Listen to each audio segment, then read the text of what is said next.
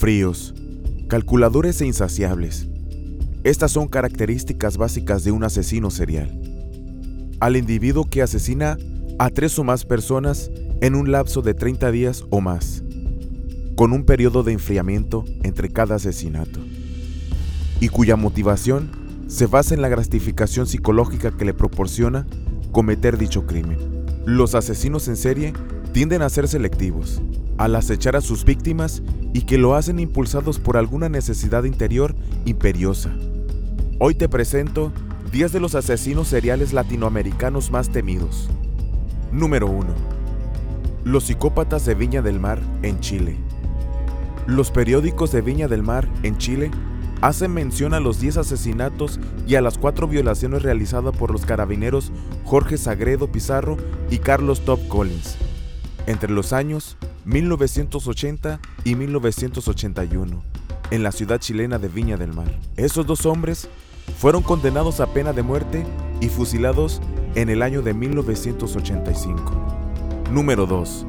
El Ángel Negro de Argentina. Un joven de la ciudad de Buenos Aires, Argentina, llamado Carlos Eduardo Robledo Puch, atemorizó la capital del país entre los años 1971 y 1972. Con tan solo 22 años, se le acusó del asesinato de 11 personas, 17 robos, complicidad de violación, entre otros delitos. Actualmente cumple una condena de cadena perpetua en la cárcel de Sierra Chica, en Argentina. Número 3. El monstruo de la soga, en Colombia. En el año 2012, el nombre de Luis Gregorio Ramírez fue muy sonado en Colombia, ya que asesinó a 60 hombres mototaxistas entre los 18 y 25 años de edad. Los asesinatos los hizo en los departamentos del César, Santander, La Guajira, Norte de Santander y Magdalena. Fue sentenciado a 57 años de prisión, la cual rebajó a 34 años por aceptación de cargos. Número 4. El Niño del Terror, en Ecuador. El asesino en serie más joven de la historia del Ecuador es Juan Fernando Hermosa, que con tan solo 15 años asesinó a 22 personas. Sus víctimas favoritas homosexuales y taxistas. Estos asesinatos los hizo a finales de 1991 e inicio de 1992 en Quito, Ecuador. Fue condenado a cuatro años de cárcel, siendo esta la pena máxima para un menor de edad. Después de quedar en libertad, su cuerpo fue encontrado sin vida a la orilla del río Guárico. Número 5. El apóstol de la muerte, en Perú. Pedro Pablo Nakada Ludeña asesinó a 25 personas en la ciudad de Guaral, en el año de 2005 y 2006. Dentro de sus víctimas se encontraban homosexuales, vagabundos, prostitutas, drogadictos y alcohólicos. Nakada llamaba sus asesinatos como limpieza social. Fue condenado a 35 años de cárcel, pero después de un examen psiquiátrico que reveló que sufría esquizofrenia, fue trasladado a un manicomio para que ahí cumpliera su condena. Número 6. Los Ángeles de la Muerte, en Uruguay.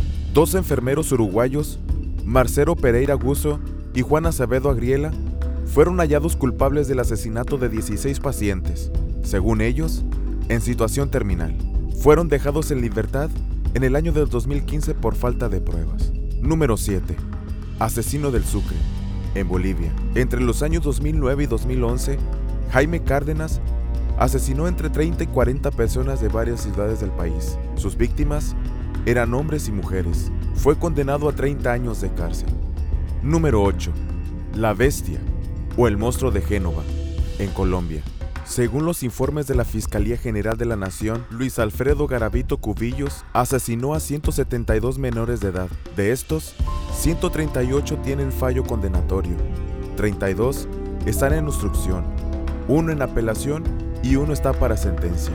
El organismo judicial cree que fueron más víctimas debido a su propia confesión, ya que a mediados del mes de agosto de 2003 admitió haber asesinado a otras 28 personas, 23 niños y 5 adultos.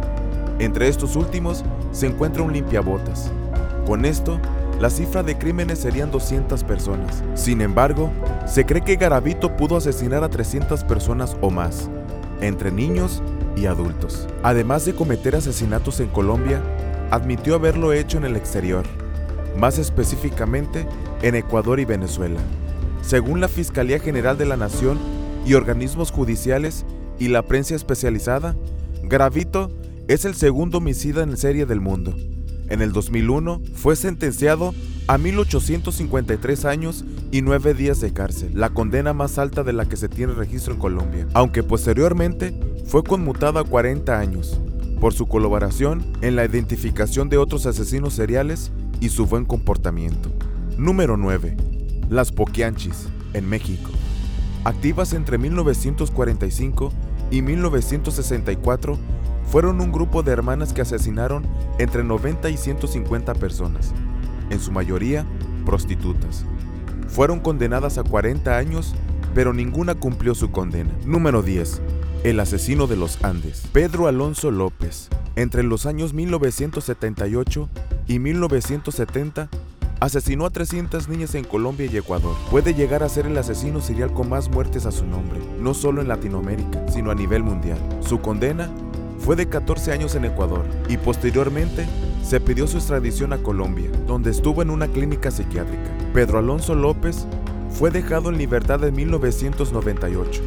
Esto fue top 10 de los asesinos seriales latinoamericanos más temidos.